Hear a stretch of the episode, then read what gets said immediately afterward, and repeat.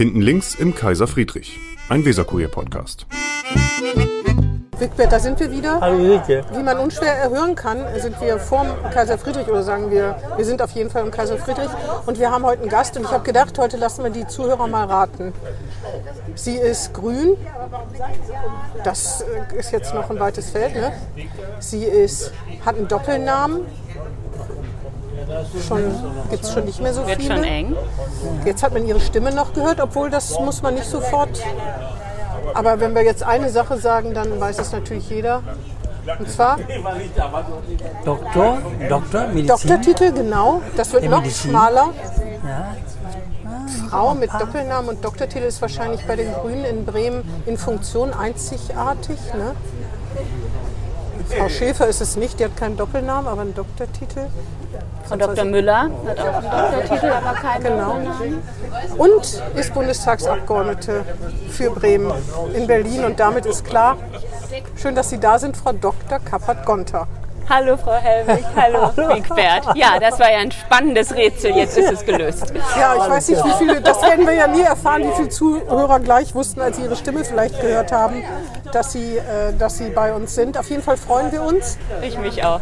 Sie sind ja mitten im Wahlkampf, also so gesehen noch besser, dass Sie sich Zeit für uns genommen haben, obwohl Sie schon in der heißen Phase eigentlich sind. Ne? Ja, wir haben jetzt mit der heißen Phase angefangen, aber ich äh, bin wirklich sehr, sehr gern gekommen. Ich höre das ja gerne, diesen Podcast, und bin ganz geschmeichelt und froh, dass ich gefragt wurde. Ich freue mich richtig. nett. Nee, wirklich. Hat noch keine zu uns Nee, ist so. Als, als ich die Anfrage kriegte, dachte ich, ach wie schön, da freue ich mich aber. Ja, ja. Ich habe gedacht, fangen wir gleich mal auf dem Niveau von Illustrierten an. Ich habe nämlich in dem Porträt über Sie in der, auf der grünen Homepage oder der grünen Zeitschrift gelesen, dass äh, sozusagen Ihr Guilty Pleasure, also Ihre Leidenschaft ist, die man nicht so toll findet, sind Schuhe. Sie kaufen manchmal so Lustkäufe Schuhe im neuen Modell. Wie viele Schuhe haben Sie denn? Wie viele Paar? Oh, Aber ich, Hand aufs Herz, also ne? Hier wirklich- geschummelt. viele. Ich würde sagen, oh, das hat mich echt noch keine Person gefragt, aber ich denke bestimmt Mit 40 Turnschuhen. Paar. Mit Turnschuhen und, und Stiefeln und allem Pipapo, Sandalen, Flipflops. Das ja, geht ja noch. vielleicht 50. Aber also viele Schuhe. Mehr als der Mensch eigentlich braucht. Viel mehr als der Mensch braucht. Und ich habe es überhaupt noch nie als Guilty Pleasure ähm, wahrgenommen. aber als es ist Pleasure? sozusagen a Pleasure, ja. Nein, es ist so. Ich trage ja meine Kleidung ähm, relativ lange, weil ich irgendwie dann immer denke, das ist irgendwie Dinge, mit denen fühle ich mich wohl. Aber neue Schuhe immer mal, das ist mir eine große, Ja. eine große Freude. Wenn ich jetzt Heute, das ist wirklich gucke- einigermaßen schlicht. Das sind ähm, sehr simple Sandalen, weil ich den ganzen Schwarz? Hören die Zuhörer ja nicht aus schwarze Leder? Sandalen aus Leder. Die Firma weiß ich nicht, ob die ähm, notwendig ist oder sinnvoll, kann man sagen. Sind einfache Salamanderschuhe Mit Klettverschluss. mit Sehr Klettverschluss praktisch. Und aber einen, angemessen hohen Keilabsatz, der mir ermöglicht, auf Fotos ein bisschen gerade zu stehen. Das ist ja Verstehe. Hm. wichtig mit Absatz, ne, stehe ich gerade. Zum Beispiel, wenn ich im Bundestag rede, ziehe ich mir immer richtig hohe an? Schuhe an, ja, weil ich dann einfach stehe. Die Mit Stimme können sich gut noch mal. laufen? Oder ziehen Sie die heimlich unter den Tisch im Plenarsaal Ja, ich ziehe die, nee, ich zieh die vor dem Plenarsaal um. Ah, ja. Ja, ne, Sie und dann ja komme ich, da, komm ich damit so rein. Und heute bin ich den ganzen Tag seit heute Morgen, deshalb liegt hier auch mein ähm, Regencape noch, was ich ja gar nicht brauchte, ja. Aber mit dem Fahrrad unterwegs gewesen und deshalb brauche ich Schuhe, mit denen ich einen guten Halt auch auf der Pedale habe. Und das ist so ein Kompromissding. Heute ist ja gerade im WK drin. Armani sagt, Angela Merkel ist schick. Da haben mich sehr gewundert. Ne? Steht heute im WK drin. Aber Ja. die hat wirklich eine wahnsinnig tolle Schneiderin ähm. Farbauswahl. Die hat eine eine wahnsinnig tolle Schneiderin, diese Jacketts, die sie immer trägt. Also ich muss schon sagen, wenn wir jetzt hier so einen ähm, Mode-Podcast machen, ja, also ich finde es schon toll. Sie hat ja immer diese schwarzen ähm, Hosen an und dann dem Anlass entsprechende farbiges Jackett. Immer tipptopp geschnitten, sitzt wie angegossen und Maß- eine Farbpalette, Maß- die ist so schön, dass ich Maßgeschneidert. ja, gehe ich von aus. Ja, ich habe mit ihr noch nie über ihren. Schneider gesprochen, aber ich glaube, das ist so. Und ich freue mich so über diese Farben. Ja, die, die, die changieren wirklich in so einem ganzen Edelstein. Ähm, Regenbogen, ganz schöne Farben. Vielleicht ist das auch schon ein politisches Statement. Das hat nur niemand erkannt. Frau Ah, Merkels Regenbogen, LGBTIQ. Ja, auf jeden Fall. Also zumindest Jetzt hat sie ja dann irgendwann, nachdem wir von Bündnis 90 Die Grünen da echt Druck gemacht haben, der Ehe für alle auch nicht mehr im Wege gestanden. Vielleicht sehen wir das an den Vielleicht Jackets. hat die das vorher schon im Kleiderschrank gehabt und es hat nur keiner zur Kenntnis genommen, weil die lässt natürlich niemanden ihren Kleiderschrank fotografieren. Vielleicht ist sie die Avantgarde gewesen mit dem Regenbogen, wer weiß. Wer Auf jeden Fall weiß. Schuhe, 60 Paar Schuhe, aber es sind, es wäre ja dann Guilty Pleasure, wenn sie, weiß ich nicht, 4, 5, 600 Euro für ein paar Louboutins oder so ausgeben würde. Ist Hab sowas ich auch nicht. dabei? Nein. Also nicht so Edelmarken, Prada-Schuhe oder Jimmy Choos oder wie sie alle heißen. Ich klar, doch. Ich habe mir einmal gebraucht ein paar Prada-Schuhe gekauft. Das mache ich auch manchmal in so Second-Hand-Läden. Da ähm, gibt es auch ein paar Prada-Schuhe, aber nicht zum Originalpreis. Ah ja, das wäre ihnen dann doch zu, zu viel. Ist einfach irgendwie, dafür müsste ich ja in so, so eine Boutique gehen, ja, das, also ich gehe manchmal in Secondhand-Läden, weil ich das, äh, ich mag, bin da gerne und ich finde es irgendwie auch gut, diesen äh, Nachhaltigkeitsgedanken, aber in so eine super ultra edel Boutique, das ist ja, also das müsste ich ja mögen, ja, und das ist einfach so nicht meins. Hm. Verstehe. Also dann haben wir diesen Teil schon mal Okay, abgehakt. das war jetzt der Teil Mode Ja. und Stilberatung. Ja, be- beraten. Ich würde Sie niemals beraten wollen. Ich bin raus. Sondern nur, Ich weil bin ich das raus. gelesen habe, dass Sie selber gesagt haben von sich, dass Sie manchmal, dass, dass Sie aus Lust Schuhe kaufen gelegentlich. Sonst wäre ich gar nicht auf die Idee gekommen. Ja, es gibt auch, tatsächlich steht auch auf einer, ähm, auf einer grünen Homepage, da gibt es auch so ein ähm, wirklich sehr, sehr schönes, ähm, habe ich mich gefreut, Porträt von mir, hat eine Journalistin mich einfach interviewt und das dann geschrieben und die hat das auch herausgefischt. Also das scheint irgendwie, ja, interessant zu sein. Wenn Sie es selber über sich im grünen Magazin schreiben, dann wird es natürlich aufgegriffen. Ne? ja ich habe den Artikel ja nicht geschrieben, sondern die hat mich dann auch drauf angesprochen, die hat es irgendwo auch schon mal gelesen. Aber das im eigenen Magazin, ne? dann nehmen Sie doch sowas ab, oder? Kriegen Sie das nicht vorher vorgelegt? Doch, klar, aber ich ähm, habe ja keinen Grund, dass, also nur die hatte mich auch danach Ach so, gefragt, verstehe. also das meine ich, das Ah, scheint ja. irgendwie von Interesse zu sein. Ja. Sie sind Medizinerin. Da habe ich mich gefragt, wenn man Medizinerin ist, dann kann man doch den Menschen helfen. Also direkt helfen, ganz direkt. Aber Sie sind Politikerin, da kann man den Menschen nicht so direkt helfen. Also ich wäre am Boden zerstört. Sie sind ja nicht Allgemeinmedizinerin, Sie sind ja Psychotherapeutin und Psychoanalytikerin. Psychiaterin und Psychiaterin, genau. Also wenn ich Depressionen habe, also wirklich ein schweres seelisches Leiden, könnte ich zu Ihnen gehen und würde mir davon versprechen, und Sie würden es wahrscheinlich auch, dass Sie mir helfen können, bevor ich mich umbringe oder so, jetzt mal ganz überzeichnet. Ganz direkte Hilfe. Deswegen studiert man ja wahrscheinlich Medizin und jetzt sind Sie Politikerin geworden. Ist das nicht ein schlechter Tausch?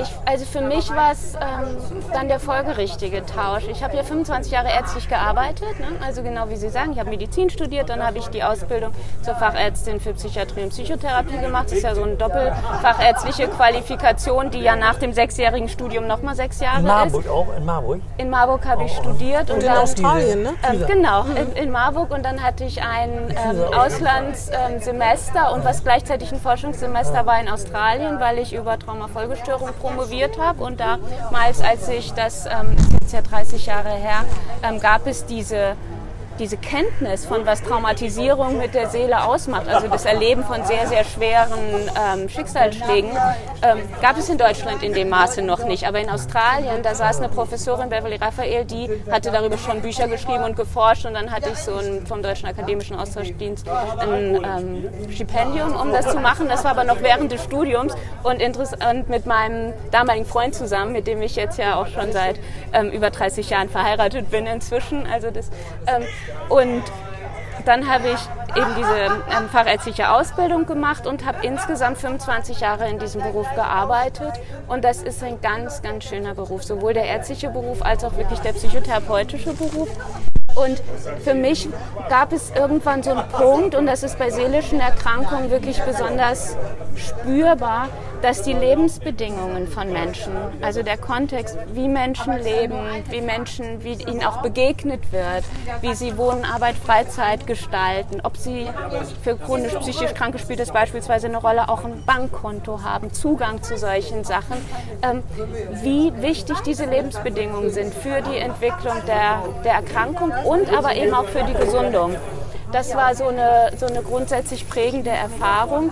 Und ich habe immer mal wieder in meiner Praxis die Erfahrung gemacht. Ich habe ja zwölfeinhalb Jahre in der Klinik und in institutionellem Kontext gearbeitet und war zwölfeinhalb Jahre in meiner eigenen Praxis niedergelassen. In Bremen? Ähm, am Anfang die fachärztliche Ausbildung habe ich in Gütersloh gemacht. Das gibt so einen ganz ähm, renommierten ähm, Psychiater, deutschen Psychiater Professor Klaus Dörner, der eben eine psychiatrische Haltung vertritt, die nennt sich Sozialpsychiatrie. Und das ist diese Vorstellung von, dass in dem Kontext, in dem wir leben, ne, wie, wie auch unser Gemeinwohl organisiert ist, wie Arbeitsplätze organisiert sind, dass das relevant ist für psychische Erkrankungen. Da habe ich meine Ausbildung gemacht, da ähm, habe ich auch dieses ähm, kleine Reha-Institut dann in Gütersloh noch ähm, nach meiner ähm, Facharztqualifikation ärztlich geleitet und dann sind wir, mein Mann und ich, gemeinsam hier nach Bremen gekommen, wo ich... Warum eigentlich nicht? Das habe ich mich gefragt.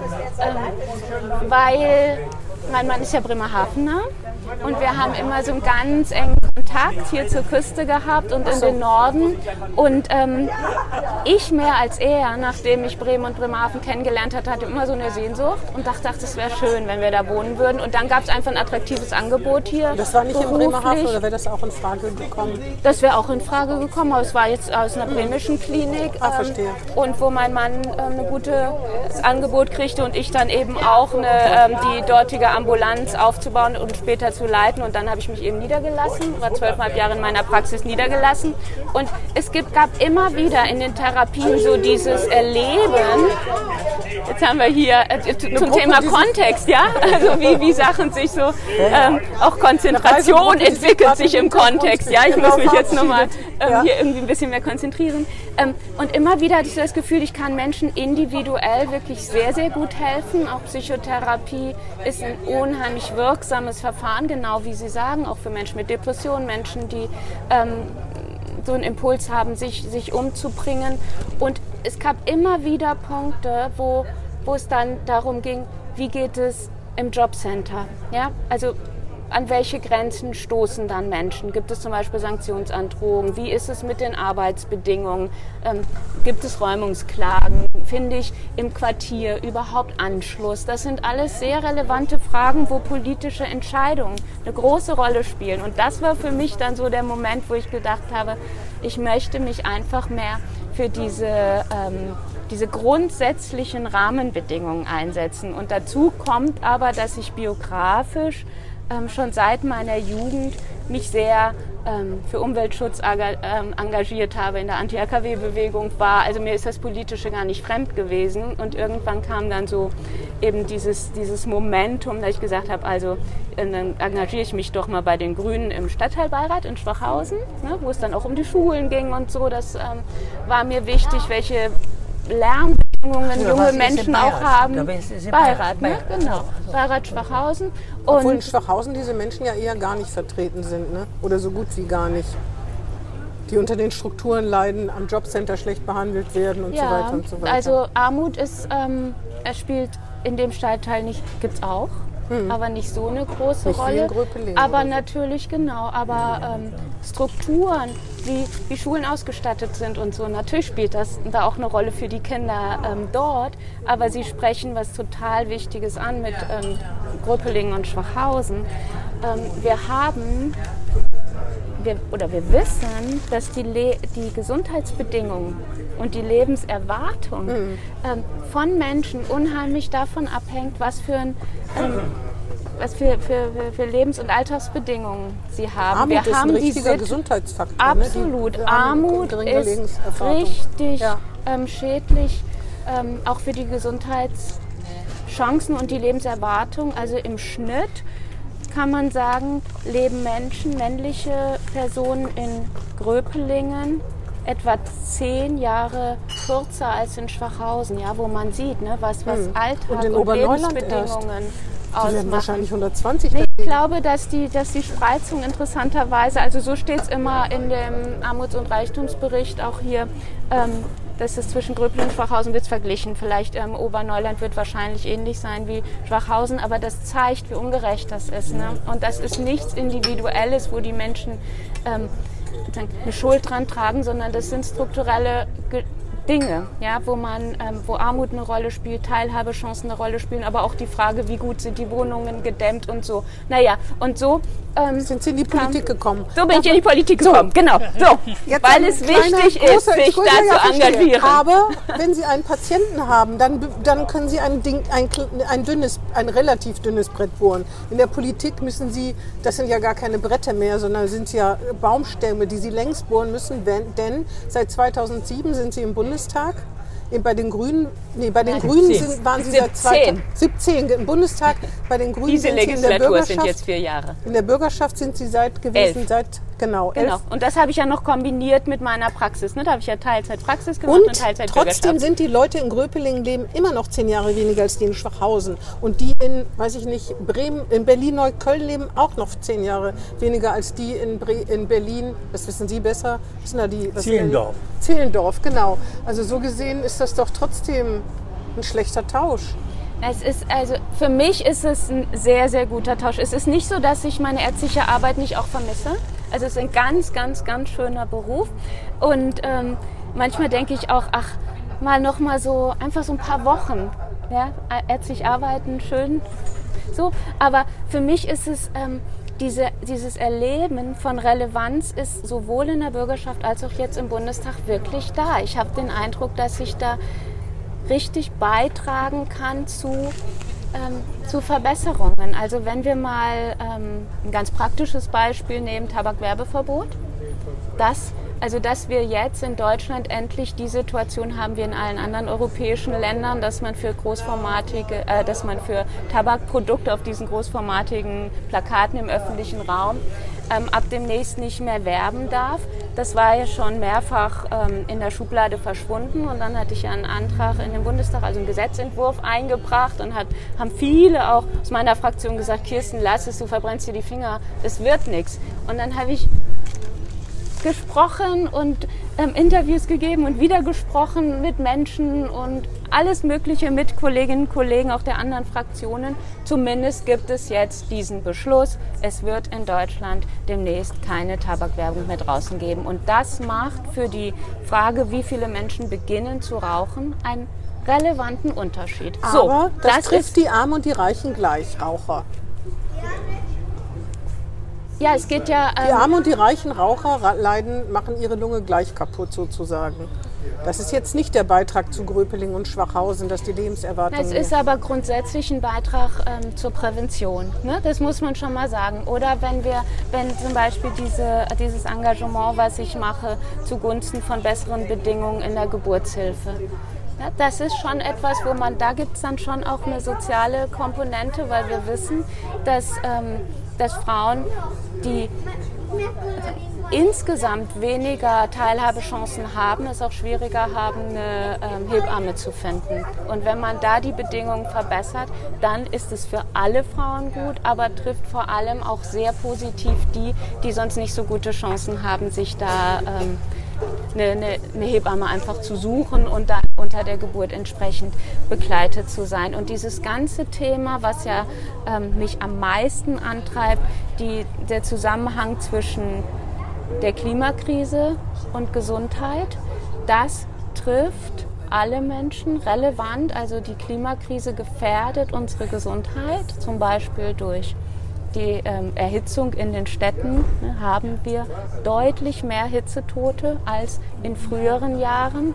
Wir haben ähm, eine Zunahme von Allergien über die Klimakrise. Also wir haben in etwa zurzeit jedes dritte Kind mit einer allergischen Erkrankung. Und da sieht man schon, dass diese Auswirkungen der Klimakrise auch in Städten wie Bremen betreffen die ärmeren Menschen, die zum Beispiel in schlecht gedämmten Wohnungen leben, die draußen arbeiten müssen, ältere Menschen in schlecht gedämmten Pflegeheimen noch mal stärker als Menschen, die mit einem großen Garten um sich herum leben, weil da die Hitze einfach geringer ist. Also das sind für mich ähm, ist,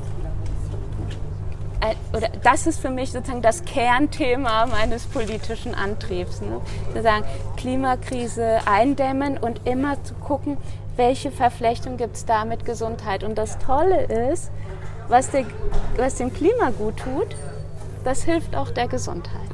Ja, ja, aber ich meine trotzdem die Erfolge, das dauert halt. Ne? Bei einer Praxis haben sie direkte Erfolge oder kurzfristige. Und da sage ich ja, müssen sie Stämme bohren, zumal sie ja nicht an der Regierung beteiligt sind und man ja auch nicht weiß, ob sie an der nächsten Regierung. Sie sagen ja, aber ich sage, Nee, wir wissen ja es noch überhaupt nicht. Genau. nicht. Ich sage, das kommt sehr auf den Willen der Wählerinnen und Wähler an, ob wir an der nächsten Regierung beteiligt sind. Ich hoffe sehr.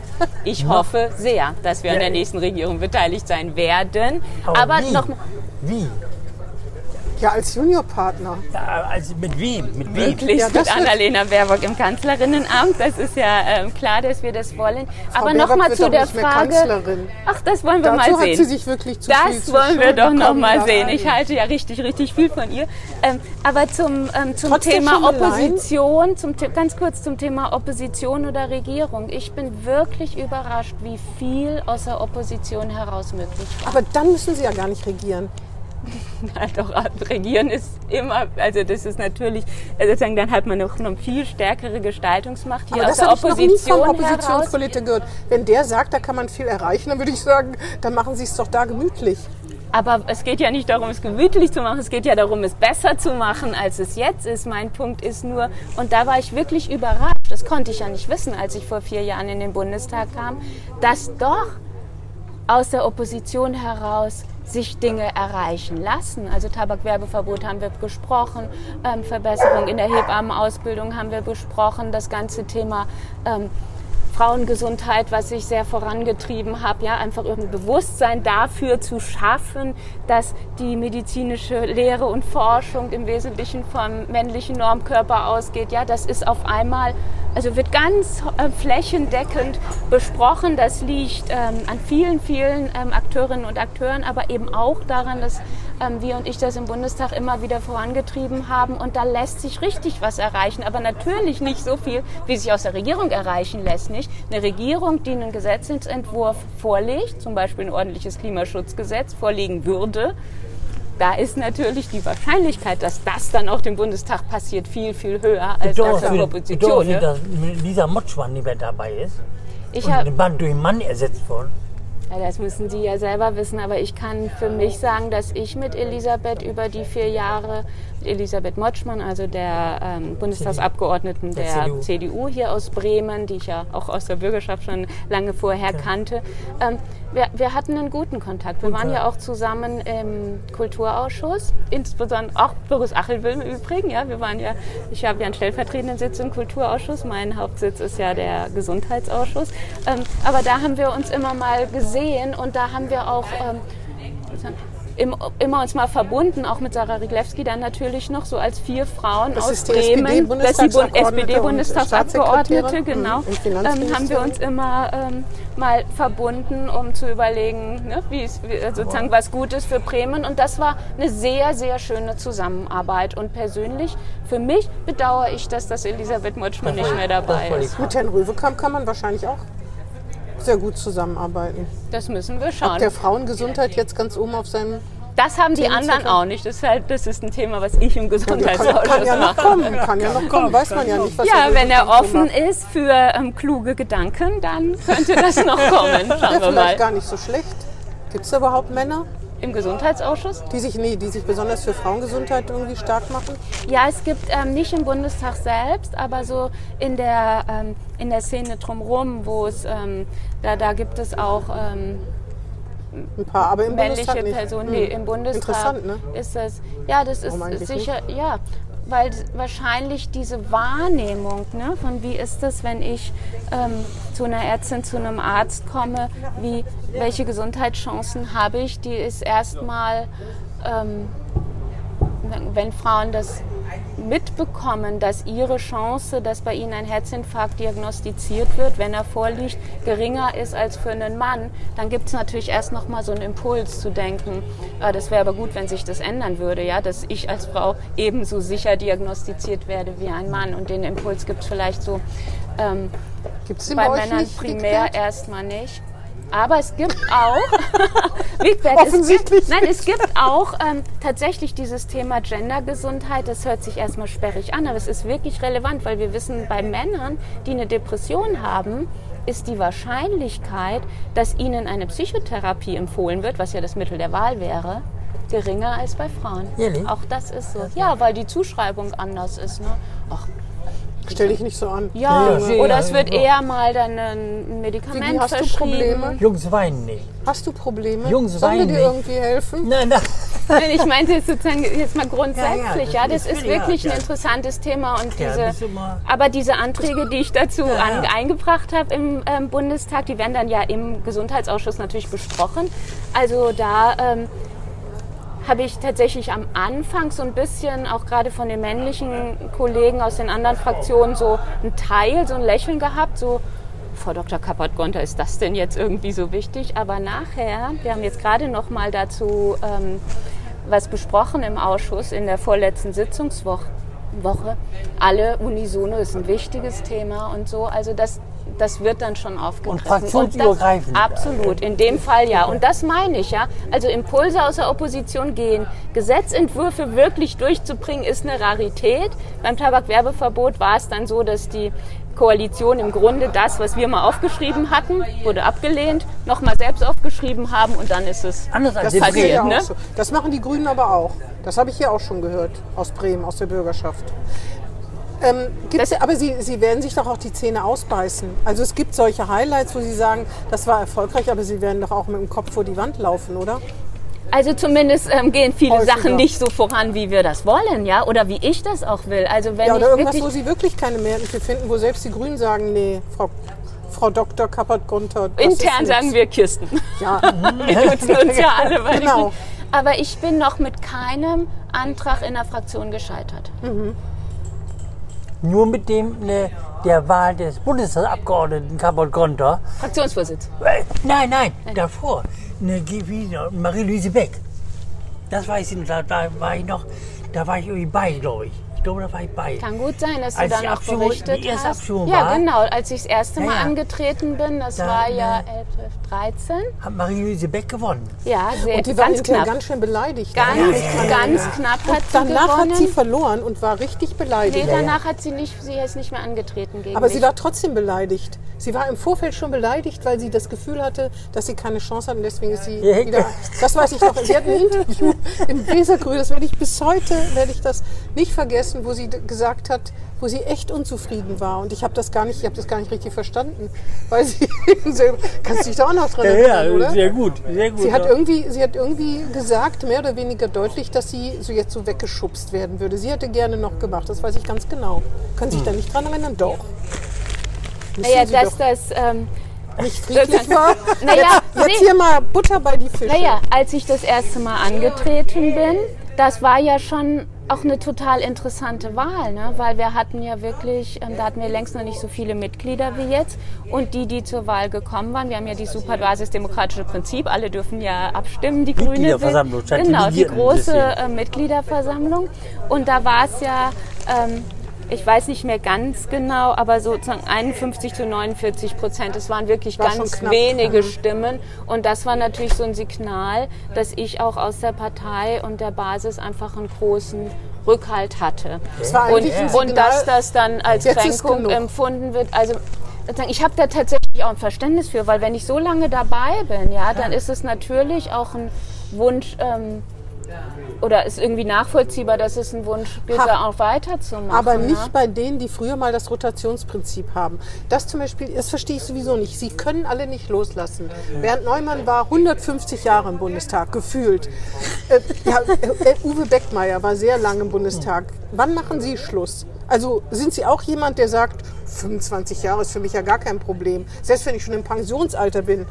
Also ich werde bestimmt keine 25 Jahre machen und auch keine über 30 ähm, wie meine Vorgängerin. Ich bin ja wirklich relativ spät gekommen. Ich bin jetzt ja 54 und mache die erste, also mache jetzt hoffentlich, wenn die Wählerinnen und Wähler Bündnis 90 die Grünen in Bremen wählen, möglichst mit beiden Stimmen, ähm, ähm, mache ich auf jeden Fall noch eine Legislatur. Das ist also, das habe ich mir auch Mitte der letzten Legislatur richtig vorgenommen, weil ich gemerkt habe, ich habe mich irgendwie etabliert, ich habe mich eingearbeitet, ich habe meine zwei, Netzwerke. zwei, zwei Legislaturperioden. Also das wollte ich auf jeden Fall machen und dann werde ich Mitte der nächsten Legislatur mit meiner Partei sprechen, was dann ist. Ne? Dann du könnten Sie 61. eventuell jemand jüngeren Platz machen? Bei Zeiten auf jeden Fall. Also wir haben ganz, ganz tolle ähm, junge Personen, Frauen äh, müssen ja bei uns an der Spitze stehen, sinnvollerweise, ähm, auch in der, in der Partei. Und dann, ähm, das werden wir dann alles bei Zeiten besprechen. Aber das macht keinen Sinn, das jetzt zu sagen, mache ich sozusagen jetzt Schluss oder wann mache ich Schluss, aber grundsätzlich. Dafür reden wir einfach in vier Jahren noch Ja, mal. das Ja, können wir, Ja, nee, genau, total. Also es, es kann gute Gründe geben, auch ähm, zu sagen, dann ist das rund. Aber ich glaube, die Partei und ich, also meine Grünen hier in Bremen und ich, wir müssen so das Gefühl haben, jetzt ist auch sozusagen das getan, was ich beitragen kann. Und dann kommt Naja, irgendwann meine- eine nächste Person. Ja, aber es ist halt so, klar. dass viele nicht mehr loslassen können. Und zwar, das hat ja ist gar nicht nur, ist ja gar nicht nur negativ, aber aber das, aber ein bisschen dann wirklich nicht, wenn man lange da war und es vor allen Dingen auch Junge gibt, die kratzen, dann irgendwie nicht zu sagen, ja, jetzt lass doch mal jemand anders. Das heißt ja auch, man se- selber macht es am besten. Ne? Und das äh, finde ich, also es ist wirklich beeindruckend. Ne? Das ist bei sehr vielen Politikern so. Ja, die, Egal die in welchem. Bundeskanzler, Kohl, Adenauer, Erhard, wie, wen du nimmst. Selbst bei. Frau Merkel hat es ganz schön Ja. lange gedauert. Merkel, die kriegt das schein, scheinbar hin. Ne? Also ich habe den Eindruck, dass sie Aber die das hatte auch schon wirklich, vier Jahre vorher hin. ähm, Ja, jetzt, gut, jetzt gut hinkriegt. Und ja, das stimmt halt. Natürlich gibt es diese, sozusagen diese Verführung auch der Macht, das ist ja Klar, gar klar, keine klar. Frage. Das ist schon ja auch Genau. ein besonderes Setting. Und für mich ist das ähm, ja alles relativ neu gewesen da im Bundestag. Aber ich sehe das schon natürlich, was das auch ähm, mit Menschen macht und ähm, die Verführung, die es gibt, wenn es, wenn wir werden eingeladen, sehr oft eingeladen und dann wird richtig gebeten und wenn wir dann kommen, dann wird wirklich das, das sehr gewertschätzt und, und ähm, das, das macht natürlich was. Und auch, ähm, dass wenn ich jetzt als Bundestagsabgeordnete ähm, etwas sage, das sind zum Teil Dinge, die habe ich hier in der Bürgerschaft auch schon gesagt.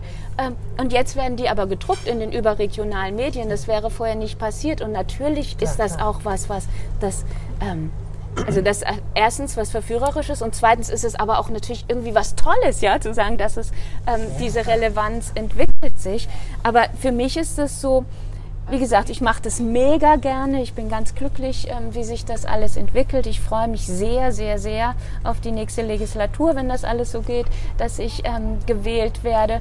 Aber ich schließe das auch überhaupt nicht aus, nochmal ähm, noch mal ein paar Jahre als Ärztin zu arbeiten, wo wir eingangs sprachen. Also es ist nicht so, dass mich, das, dass mich das schreckt, ganz im Nee, Gegenteil. nee, ich frage nur, ne? weil das ist ja, wirklich ein Phänomen. Ne? Marie-Louise Beck war sehr lange im Bundestag, äh, deswegen fragt man ja nur. Und ich kann mich da irgendwie dunkel dran erinnern, dass sie gerne noch länger geblieben wäre, auch wenn sie nicht wieder kandidiert hat. Manche Leute kandidieren aber auch, weil sie wissen, dass sie sonst, das ist ja auch nicht schön, abgewählt zu werden.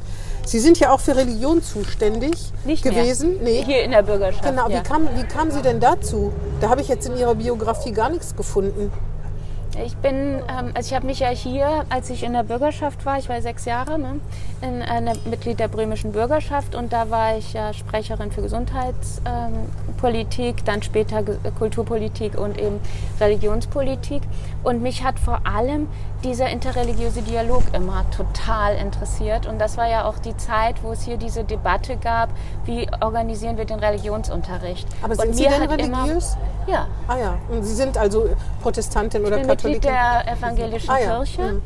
und ähm, grundiere meine Werte aber eher auf, also ich würde sagen, sowas grundsätzlich Humanistisches, wo es aber ja eine große ähm, Schnittmenge Mhm. Ja, auch absolut, ähm, ja. mit, ähm, also mit meinem Verständnis von ähm, christlichem Glauben gibt. Aber für mich war das nie das führende Motiv, sondern für mich war das ähm, Motiv, mich für die diesen ähm, Religionsunterricht für alle einzusetzen, dass ich davon überzeugt bin, dass es so wichtig ist, dass wir allen Kindern gemeinsam die Chance geben, dieses relevante Feld, was ja auch weltweit für dann Kriege und so weiter auch eine Grundierung bietet, ähm, denen zu ermöglichen, miteinander zu lernen und auch diesen Wissensinhalt. Also ich habe hab mich nicht eingesetzt für einen religiösen Unterricht, also konfessionell oder Eher für Glaubens, Ethikunterricht, ne, sondern ja, da schon für einen Unterricht der Religionen, ja, dass die Kinder Gerade auch die, die aus Elternhäusern kommen, wo vielleicht dieser ähm, Hintergrund nicht so da ist, was lernen darüber? Welche großen Religionen haben wir? Was wird da gedacht? Was sind die großen Geschichten der Religionen? Auch was ist die Kritik? an, an Religionen und, und darüber gemeinsam mehr zu lernen, das, ähm, das hat mir für auch die Entwicklung von Kindern immer sehr eingeleuchtet und das war der Grund, was ich gesagt habe, dafür würde ich mich so gern einsetzen. Und dann kam es, dann haben sie gesagt, ja, dann mach mal gleich religionspolitische Sprecherin und dann habe ich das getan und ähm, dann ist er ja auch gekommen, dieser Unterricht und ich freue mich darüber ähm, sehr. Ja, so hat sich das entwickelt. Ein ganz kurz. Ne, Im Bundestag ist nur noch vier Jahre. Ist ja nur Bremen und Bundestag vier Jahre. Alle anderen haben fünf Jahre. Ne, da gab es mal in Bremen so eine Debatte, ob, ob mal fünf Jahre oder vier Jahre, fünf Jahre. Und eine ne, Volksabstimmung.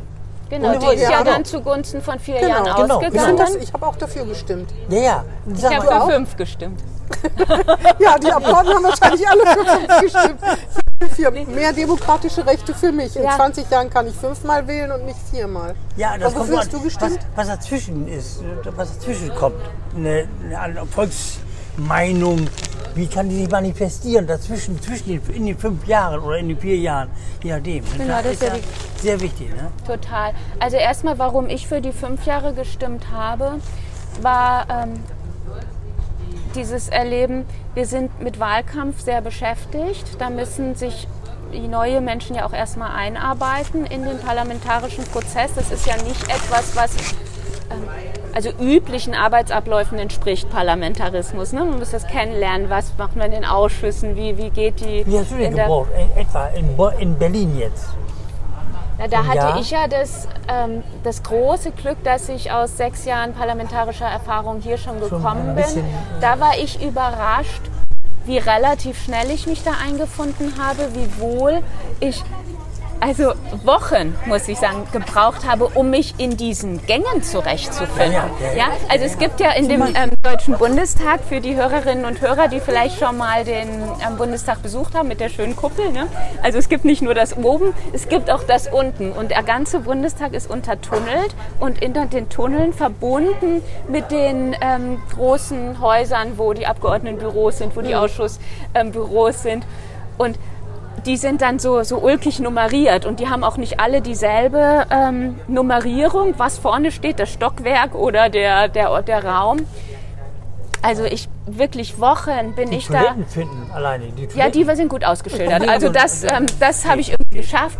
Aber dann hin und her, und dann habe ich mich manchmal ähm, da unten zwischen den Häusern verlaufen. Dann war ich in einem ganz anderen Sitzungssaal. Also das war wirklich ein bisschen ulkig. Aber, Aber- meistens habe ich jemanden beigehabt und gesagt, komm mit, ich finde das nicht. Aber eine Partei, die sich für Teilhabe, auch politische Teilhabe einsetzt und für Bürgerbeteiligung, die kann nicht für fünf Jahre sein. Für, das geht nicht. Weil Einarbeiten länger als ein Jahr dauert das nicht. Und wenn man meint, dass man das letzte Jahr nur noch auf Wahlkampf verschwendet, das ist mir sowieso Nee, irgendwie... das war auch nicht so. Also wir haben Aber jetzt bis, ich habe gestern, nur um das mal klar zu sagen. Also es gibt Führungspositionen, die sind nur für drei Jahre angelegt und werden dann um drei Jahre Ich finde, verlängert. das sind wirklich valide Argumente. Mir hat das dann letztlich überzeugt, dass diese längeren Legislaturperioden, wie das ja auch alle anderen Bundesländer außer Bremen machen, ähm, insgesamt sozusagen von der Balance her ähm, Grund, also insgesamt sinnvoller sind. Aber jetzt mal kurz, wann was ist Wahlkampf und was ist auch noch parlamentarische Arbeit? Wir hatten gestern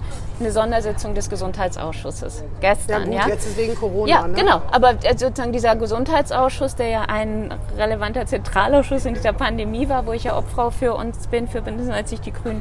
Ähm, also wir haben zum Beispiel gestern getagt, obwohl und parallel habe ich mache ich meine Termine. Aber das ist natürlich was, was dann ähm, relevant ist. Aber die Frage ist ja, wie kriegen wir insgesamt mehr ähm, Beteiligung. Genau, ne? genau. Und ich bin da eine große Freundin auch von ähm, Volksbegehren, Volksabstimmungen, direkter Demokratie. Für mich ist das etwas, was mir immer sehr eingeleuchtet hat. Andere Anforderungen stellen, die Anforderungen senken. Die praktisch. Quoren zum Die, die Beispiel Quoren, wollte ich sagen. senken. Ja. Obwohl man ich sich glaub, dann ja. sel selbst entmachtet als Parlament. Ja, ich finde das schwierig, ehrlich gesagt. Ich, für mich ist nie das führende ähm, Motiv, sozusagen, also habe ich Macht oder habe ich keine, sondern was sind sinnvolle Gestaltungsspielräume. Und wenn es eine, eine, relevante Gruppe von Menschen gibt, die so ein Volksbegehren ähm, entwickeln und das dann entsprechend abgestimmt wird, wenn das geschafft wird, da die Argumente so ähm, herzuleiten, ja, jedes, äh, jede Partei hat dann ja auch die Chance, ihre Argumente dagegen zu stellen. Also davon fühle ich mich dann nicht entmachtet. Aber wir haben ja eine parlamentarische Demokratie und die Menschen können wählen und dann sind sie die Volksvertreter. Also ich finde, das wird schon ein bisschen ad absurdum geführt. Ich meine, es ist ja nicht so wie in der Schweiz. Aber ich frage mich, wozu haben wir Politiker, wenn das, was entscheidend ist, dann doch die Bevölkerung abstimmt? Ich weiß auch gar nicht, ob man sich das wirklich wünschen würde. Alle, Weil sind die Sachkundige, sind die Bürger die Sachkundigen? Es gibt ja total gute Untersuchungen, wie gut Schwarmintelligenz auch funktioniert. Und ich Von würde Schwarmdoofheit ja, ist auch manchmal die Rede. Ja, kann es vielleicht auch geben. Aber ich, also ich würde das ja nicht so krass gegeneinander stellen, sondern also ja, ich empfinde mich wirklich als Vertreterin in diesem Deutschen Bundestag der Bürgerinnen und Bürger. Sie sollen meine Interessen vertreten. Und das tue ich. Na hoffentlich. Ja, mit, also sozusagen wirklich bei hart. Ja, das ist so auch, also ich habe da auch eine Demut vor, ganz ehrlich. Das ist so, dass ich so ganz oft denke, wenn ich auch durch diesen Bundestag laufe und denke, wow, das ist wirklich auch eine Ehre, das tun zu dürfen. Und Sie vertrauen und das, Ihnen, ne? Das also das ist ein, ein tue ich auch. Und Vertrauen, trotzdem ja. ist es doch für mich wichtig, auch während dieser vier Jahre den Bürgerinnen und Bürgern zuzuhören und auch zu, zu akzeptieren oder auch zu wollen, dass sie ihren Beitrag mitliefern. Ich finde nicht, dass das ähm, etwas ist, was meine Macht ähm, oder gar nicht macht. Ich muss mal eben meinen Gedanken ähm, versuchen, so zu formulieren, dass auch das dabei rauskommt, was ich meine, sondern meine, meine Aufgabe. Ja, ich empfinde das als meine Aufgabe, die Bürgerinnen und Bürger zu vertreten. Und ich, und wenn es jetzt Menschen gibt, die ein Volksbegehren auf den Weg bringen und dafür werben, dann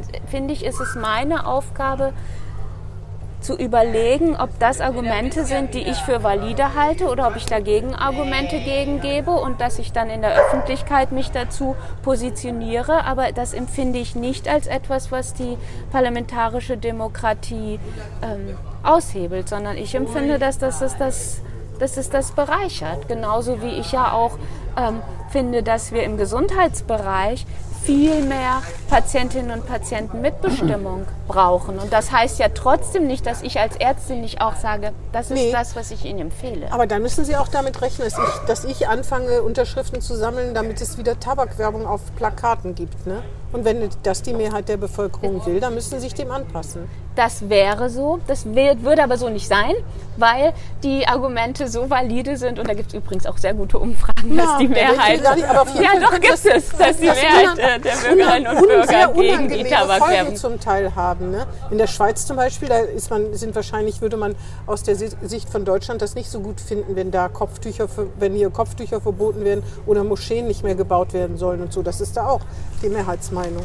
Die ja, Grünen der ja. Schweiz sind damit wahrscheinlich nicht so wahnsinnig zufrieden. Damit wäre ich auch nicht zufrieden. Ich bin ja der Auffassung, dass ähm, Menschen das ganz frei entscheiden dürfen, im Übrigen auch am Arbeitsplatz, ob sie Kopftuch tragen oder nicht. Aber ich würde eben immer argumentieren, dass das auch unsere Aufgabe, wir sind ja als Politikerinnen und Politiker, ist, auch da zur Meinungsbildung ähm, beizutragen. Wir sind ja einerseits die, die ähm, im Parlament gemeinwohlorientiert sind. Ne? Wenn ich jetzt sage, ich finde es gut, wenn hier Tabakwerbung hängt, dann würde ich mich da, wenn dieser Podcast das jetzt noch erlaubt, sehr hart mit Ihnen drüber auseinandersetzen. Ja, aber ich meine, dass, dass man die Meinung letztlich auch toleriert. Und ich versuche immer die Menschen zum Besseren, also zu, zu sagen, das sind die besseren Menschen, wenn sie meine Meinung teilen. Ne? Ich würde immer sagen, Respekt ich bin von Mensch zu Mensch, das glaube ich Ihnen nicht. aber dann sagen, ich frage mal anders. Warum? Ich habe nichts dagegen, weil die Menschen mündige Bürger sind und wissen, was passiert, wenn man raucht. Und wenn sie rauchen wollen, dann sollen sie doch rauchen. Dann sage ich Ihnen, jede Person darf rauchen, wenn sie rauchen will. Aber die Werbung, die erreicht vor allem, da gibt es sehr gute Untersuchungen, Kinder und Jugendliche und die werden sehr frühzeitig dadurch getriggert und gebahnt. Aber die kiffen auch wissen, ohne Werbung.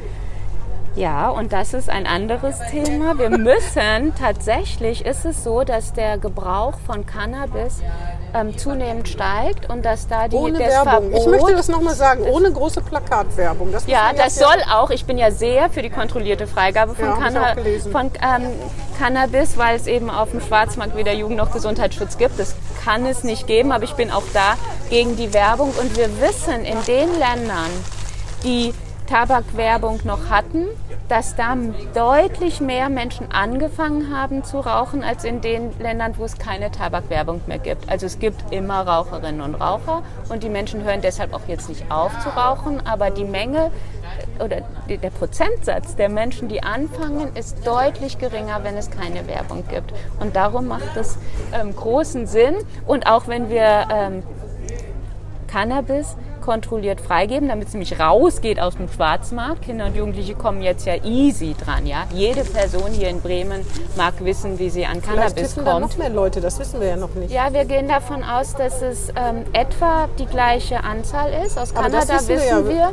Also naja, Kanada hat genau das ähm, umgesetzt vor ähm, inzwischen etwa zwei Jahren, was wir als Bündnis 90 Die Grünen für Deutschland auch vorschlagen. Und da ist es so, dass ähm, der der Konsum bei den Jugendlichen runtergegangen ist, weil die eben keinen Zugang zu diesen ähm, kontrolliert, also zu diesen Cannabis-Fachgeschäften haben und der Konsum insgesamt am Anfang bei den Erwachsenen, also sagen wir hier so unsere Kragenweite, leicht hochgegangen ist und dann auch wieder abgesunken ist auf das Niveau, wie er vorher war. Also es wird nicht mehr oder nicht weniger gekifft, wenn freigegeben ist, aber die Gesundheitsschäden sind nicht so stark, weil eben die Beimischungen auf dem Schwarzmarkt eklatant sind, weil die Beimischung von synthetischem Cannabis wollte es hier da ist. Beispiel- ja, nein, ich will Ihnen das nur, nur sagen, sagen. Ja, also das ist, ähm, es wird Werbung nutzt. Die Tabakindustrie gibt deshalb oder hat deshalb Milliarden für diese Werbung ausgegeben, weil sie die Menschen animiert hat zu rauchen. Und das ist sozusagen gut belegt. Und wenn es jetzt ähm, keine Werbung mehr gibt, dann wird der Konsum weiter redu sich reduzieren. Der reduziert sich tatsächlich auch dadurch, dass wir natürlich ähm, Nichtraucherschutzgesetze haben, Aber dann verbieten Sie auch bald Werbung für Süßigkeiten. Dann verbieten Sie, also was kommt dann Bier? Alkoholwerbung könnte, müsste man ja auch fragen. Ne? Kann ja, ist ja auch nicht sonderlich gesund. Also nicht, dass ich wüsste jedenfalls. Also das ist halt immer die Frage. Aber ich als Mensch äh, kann mich ja sowieso jeden Tag entscheiden. Das ist vielleicht mein Pro Problem, dass ich von diesen Art von Verboten da eher skeptisch bin. Ja, Sie können sich ja nach wie vor frei entscheiden, Frau Helwig. Aber wie gesagt, wenn Ja, ich wir muss, als auch, ich muss Staat auch gegen Werbung irgendwie. Ich, muss- ich kaufe ja auch nicht alles, was ich in der Werbung sehe. Ich muss das schon irgendwie hinkriegen. Ja, ne? Sie sind ein erwachsener, mündiger Mensch ja, mit einer Als ausgereiften Persönlichkeit. Aber das ist ein sehr, also ich finde, ich der Staat hat ähm, da auch quasi eine Fürsorgepflicht. Und wenn wir wissen, dass deutlich weniger Menschen anfangen zu rauchen, wenn es keine Werbung gibt, weniger, keine Werbung, dann ist es ähm, sinnvoll. Und so haben es ja auch alle anderen europäischen Länder schon lange, lange entschieden. Und jetzt hat es Deutschland eben auch entschieden. Es ist eben ja kein, es ist der Unterschied, ja, es ist keine individuelle Einschränkung, sondern nur ähm, eine in den Verhältnissen. Und das ist auch sowieso das, was ich gesundheitspolitisch vertrete, dass ich finde, das individuelle Verhalten, das ist etwas, was alle Menschen machen, wie sie tun. Aber wir als Politikerinnen und Politiker, wir haben die Aufgabe, für Verhältnisse zu sorgen, die es wahrscheinlicher machen, dass Menschen gut und gesund leben können. Und das nennt man Verhältnisprävention. Und Herrn- dazu wird, Herrn ist das Gerling Tabakwerbeverbot ähm, wichtig. Aber Sie gelten schon als Verbotspartei, ne?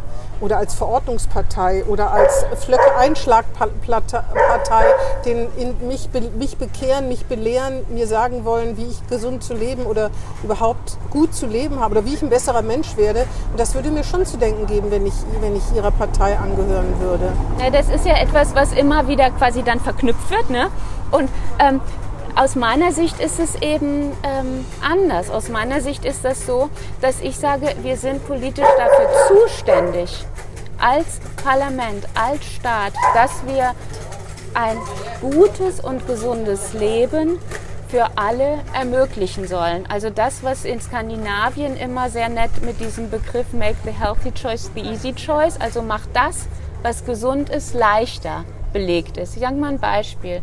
Wenn wir Fahrradwege haben, die schön breit sind, die sicher sind, wo, wo auch die Eltern wissen, die Kinder kommen sicher zur Schule, sie müssen sich keine Sorgen machen, dass die auf dem Weg umgefahren werden, dann ist die Wahrscheinlichkeit, dass die Kinder, also Fahrrad- oder Fußwege kann man sagen, dass die Kinder zu Fuß oder mit dem Rad gehen, höher. Und dann wissen wir, dass das für die Kinder in ihrer ganzen Entwicklung besser ist, wenn sie sich auf dem Schulweg bewegen, wenn sie dieses Gefühl von Selbstständigkeit bekommen. Das ist für ihre Persönlichkeitsentwicklung ganz, ganz wichtig. Wir haben aber die Situation, dass viele Eltern ihre Kinder zur Schule mit dem Auto fahren. Das tun die ja nicht, um den Kindern schaden zu wollen, sondern das tun die, weil sie denken, das ist für die Kinder sicherer. Und das ist unsere politische Aufgabe, dafür zu sorgen, dass das, was gut ist für die Kinder, nämlich zum Schulweg zu rennen, sich miteinander ähm, auszutauschen, zwischendurch vielleicht mal auf den Baum zu krabbeln,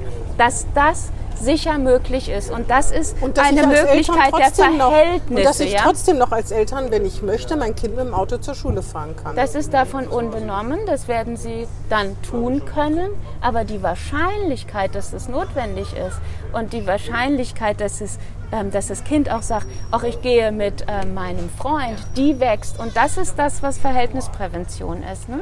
Oder auch wenn wir sagen, gutes und gesundes Essen in Kita und Schule, dass die Kinder die Chance haben, das ähm, gutes Essen zu bekommen. Das ist, das ist wichtig. Und damit sagt man nicht, du darfst das Kein eine Fleisch oder essen. darfst das andere. War das nicht auch schon von den Grünen vorgeschlagen? Aus allen öffentlichen das Kantinen ist und jetzt ja eine ganz olle ist, ist Kamelle. aber so, oder? Sie waren es nicht, aber es war, wurde eben der Vorschlag, dass man aus allen öffentlichen Kantinen das Fleisch verbannt. Wir haben. Ähm, Das ist schon- Nee, da war ich tatsächlich. Ähm, das, der Vorschlag ging ein bisschen anders und daran war ich tatsächlich hier noch in der Bürgerschaft auch beteiligt. Jetzt kommt's dass raus. Wir, nee, das ist. äh, Ich finde das super. Ja, ich ähm, betrachte es als großen politischen Erfolg, dass das gelungen ist. Wir haben gesagt, ähm, wir wollen, dass das Essen in Kita und Schule so ist, dass es für die Kinder gut ist. Also wir wollen ähm, mehr biologisches Essen, mehr ähm, Gemüse und Obst und tatsächlich weniger Fleisch, weil die ähm, Deutsche Gesellschaft für Ernährung, die ähm, im Übrigen sogar eine eher konservative ähm, Gesellschaft ist, sagt, für Kinder maximal zweimal die Woche Fleisch, alles andere ist nicht gesundheitsförderlich. Ja? Und daran sich zu orientieren für die Kitas und Schulen, das Aber damit ist, nehmen Sie mir als ist Eltern wichtig. wirklich die Chance, wenn ich ein Metzger bin und sage, mein Kind, ich möchte aber, dass mein Kind Fleisch isst, ob das jetzt gesund ist oder nicht, können Sie Ihrem Kind zu Hause geben, Ja, aber, aber dann würde ist- ich, dann würde ich immer darauf sagen, ähm, achten Sie darauf, dass das ein Fleisch ist, was nicht angereichert ist, weil es nämlich aus der Massentierhaltung kommt mit ähm, Antibiotikern oder Hormonen, ja, weil das wirklich für die Kinder nicht gut ist. Und wenn wir ähm, als Schule, also als Staat, haben wir eine Fürsorgepflicht für die Kinder, die können sich eben nicht entscheiden, ähm, esse ich das Schulessen oder esse ich das nicht, sondern die müssen dieses Schulessen essen, weil das ist das, was da ist. Und dann sind wir als Staat dafür verantwortlich, dass das ein gutes Essen ist. Und das ist das, was dieser Bürgerschaftsbeschluss von vor, wie lange ist es her? Fünf Jahre, glaube ich, ähm, Hier ist ja kein vorsieht. Hier ist Wurst. Genau. Jede Person, jede Person kann das ähm, tun, wie sie will, aber wir müssen, wir müssen in den Verhältnissen In den staatlichen gucken. Obhut, dann kann sie es nicht mehr tun, wie sie will. Ich kann aber die In Kinder der nicht JVA muss das eigentlich noch kommen. In den JVAs Vegetar nur vegetarisches Essen anbieten. Das ist ja, das steht ja nicht zur Debatte, aber ich würde auf jeden Ja, Fall sagen, in den JVAs ein Essen, was ähm, schmeckt und gut ist für die Menschen. Aber wenn man da, wo zweimal in der Woche Fleisch anbieten würde, dann gibt es bestimmt einen Aufstand, soweit ich das weiß. es gibt viele Kitas und Schulen, die das so machen und wo das ähm, sehr, sehr gut ankommt, weil es eben sozusagen ja, den Knast- Standards entspricht. Knast würde es wahrscheinlich ja, das Ärger müsste man geben. wahrscheinlich ähm, Das wäre doch mal eine gute. Idee. Ja. Also als Gesundheitspolitikerin eine Anregung. Also ich setze mich total dafür ein, tatsächlich, dass wir auch in den Krankenhäusern ähm, besseres Essen Ja, bekommen. von der JVA. Ich finde es auch. Also ich muss mal überhaupt nachfragen, was es für ein Essen hier in der JVA Ja, gibt. aber dass das, das ein so leckeres, teuer ein gutes Das Essen. ist ja ganz, ganz ja, billig, das ne? ist aber ja ähm, auch eine, ähm, Wenn das eine Haltung. aufgeht. Ja. Ähm, wir haben ja mal, als wir das in der Bürgerschaft, da war ich hier noch gesundheitspolitischer Sprecher in der Bürgerschaft, da haben wir ja mal Journalistinnen und Journalisten eingeladen und haben so ein Buffet gemacht ne, und haben gesagt, wir haben genau die Summe zur Verfügung. Ich glaube 2,20 Euro war das pro Essen. Und daraus haben wir einen Koch ähm, ja, Mhm. gefunden, der das macht. Ähm, machen wir genau, also pro Person diese, diese Summe, ein Essen, was diesen Standards der Deutschen Gesellschaft für Ernährung entspricht. Und die haben alle nachher gesagt, was war das lecker. Und Thilo Sarrazin hat sich mal eine Woche mit seiner Frau ernährt von dem Hartz-IV-Satz für Essen und meinte auch, das ginge. Ja, das ähm, glaube ich ich, ja, Also, da war das glaube ich ja wiederum war- nicht. war noch ja. Also man kann. Da war ähm, noch Finanzsenator in Berlin und hat gesagt, darauf könnte man Nein, die Hartz-IV-Sätze kaufen. sind wirklich zu gering. Das ist, ähm, das wollte ist jetzt gar schlimm. kein neues Fass Nee, aufmachen. aber Ich ich will wollte das nur nur sagen, ja. Also Hartz IV muss unbedingt angehoben werden und insbesondere für die Kinder brauchen wir echt dringend eine Kindergrundsicherung. Also es Aber wir ist wollen jetzt kein absolut neues überfällig. Wahlkampfthema, Ja, ich, sag, ich sag's nur. Ja, ja. Ich sag's nur einmal. Aber ähm, Vicky, individuelle Entsch Freiheit und die Verhältnisse so bauen, dass es leicht und bequem ist, Ich habe nur eine Frage noch. gesund zu leben. Wie ist es eigentlich für ein Gefühl, wenn man auf den Wahlplakaten jetzt drauf ist? Ich finde Oh. es gar nicht schlimm. Also das ist tatsächlich so, erst so, dass ich denke, hups, Ja. hallo, guten Morgen, bin ich das, ja? Genau, genau. Aber ich finde die, ähm, es hängt ja zurzeit ein Motiv, es kommt noch ein zweites. Ähm, und ich finde die beide gut, ja. Also ich freue mich, ich finde, die sind irgendwie gelungen, die ähm, Fotos, und ich erkenne mich wieder. Das war für mich wichtig, ne? Wir müssten ja irgendwie die Fotos auswählen. Wir hatten ja viele zur Auswahl. Und ich habe gesagt, ich muss eins haben, ähm, wo ich das Gefühl habe, okay, das bin ich. Hm. Ja, wo ich mir nicht zu fremd bin. Das war für mich wichtig. Und ansonsten ähm, Sie Hast greifen du- sich gar ich nicht so in die Haare wie Lenke Steiner damals. Hast du so ein Ding zu Hause? So ein Wahlplakat? Um mich anzugucken. Nee. Ja, ja. Ich. Ich erkenne mich auch so wie Bert. Aber Autogrammkarten haben Sie doch, ne? Ja, das habe ich. Ah, ja. Mit? Haben Sie immer welche mit? Nee, zum Beispiel? Ach, aber ich habe einen Wahlkampfflyer mit, Frau Hellwig. Den unterschreibe ich Ihnen gerne. Eine Sache, noch eine allerletzte Frage, wo wir schon bei Wahlplakaten sind. Ich bin vielleicht ein alter Spießer, aber wieso werde ich geduzt? Seid ihr bereit? Wer ist denn ihr? Ich bin nicht ihr, ich bin sie.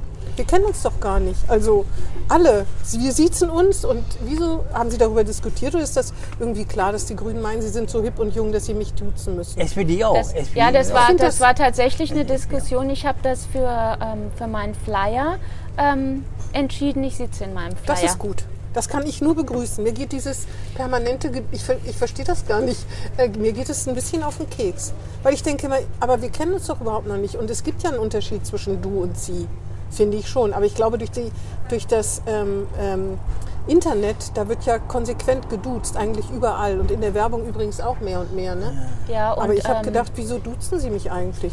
Also äh, meine Grundhaltung zu dieser Frage ist, dass ich ähm, also dieses skandinavische Du total gut finde. Also so, dass wir grundsätzlich sagen, sozusagen, wir begegnen uns auf Augenhöhe mit Respekt und das ist ähm, sozusagen dieses skandinavische Du und nur, ich glaube, die Königin und sehr, sehr alte Menschen ich? werden gesiezt. Ich glaube, wir würden uns duzen, Frau Hellwig. Ich bin aber ein sehr alter ich, Mensch. Ja, äh, ich glaube, im skandinavischen Du, ja, weil Sie wir uns ewig kennen, ja. Ja. Ähm, also das skandinavische Du, da würden wir beide ähm, inkludiert sein. Also ich finde das, ich finde das gut. Wir machen das ja bei den Grünen auch, dass wir grundsätzlich ähm, uns duzen. Aber ähm, ich verstehe wirklich total den Punkt, ja, dass es erstmal, wenn das sich noch nicht etabliert hat, dieses allgemeine Du. Ähm, dass es dann auch eine Irritation geben kann und deshalb habe ich mich eben anders entschieden. Ah ja, hm, interessant. Ja, wahrscheinlich ist das nicht mehr aufzuhalten, aber auch in Restaurants oder so, wenn so junge, schmucke Kellner oder Kellnerinnen kommen und zu mir sagen, was, woll, was willst du denn? Dann sage ich immer, ich kenne sie gar nicht, ich möchte gern gesiezt werden. Die finden das nicht gut, aber Mir geht es immer andersrum. Wenn ich im Bioladen angesiezt werde, denke ich, ups, habe ich denn heute an mir? sie sind Bundestagsabgeordnete. Deswegen Nee, ich glaube nicht, dass sie mich erkennen, sondern das hat dann auch was mit dem Alter zu tun. Gut. Hast du noch was auf deinem Zettel? Nee, nee, nee, nee. Aber manche erkennen mich vielleicht auch, das Ich ist bin- wohl wahr. Das durch. hoffe ich im Übrigen auch. Ich bin durch. Im Bioladen müssen sie sie kennen, würde ich mal sagen. Ja, wenn da so Bei Prada ja nicht, das haben wir ja gehört. Das kann man nicht verlangen. Secondhand. Secondhand, genau. Prada. Okay, Ja. herzlichen Dank. Ich danke, es war Ich mir ein danke auch. Vergnügen. Danke. Ich hoffe, es war Ihnen ein Nee, Vergnügen. ernsthaft? Ja, mir auch. Und dir? Ja, mir auch. Wir erfahren ja auch. immer Sachen, die wir noch gar nicht wussten, also wirklich nicht wussten, die, mit, worüber man sich einfach so nicht unterhält, die man auch nicht in jedem zweiten Interview, was jetzt in Wahlkampfzeiten gemacht wird. Und deswegen, ja, wieder was dazugelernt. Ich hoffe, dass es den Hörern auch so geht, den Hörerinnen. Ich sage nochmal herzlichen Dank. Vielen Dank. Und dir. Ich bedanke mich auch bei Ihnen beiden, bei dir und bei Ihnen. Sehen Sie? so ist das nämlich. Das ist Genau. auch ein bisschen kompliziert mit dem Das Du stimmt. und Sie. Bis bald. Bis bald. Tschüss. Tschüss. Das war Hinten links im Kaiser Friedrich, ein Weserkurier-Podcast.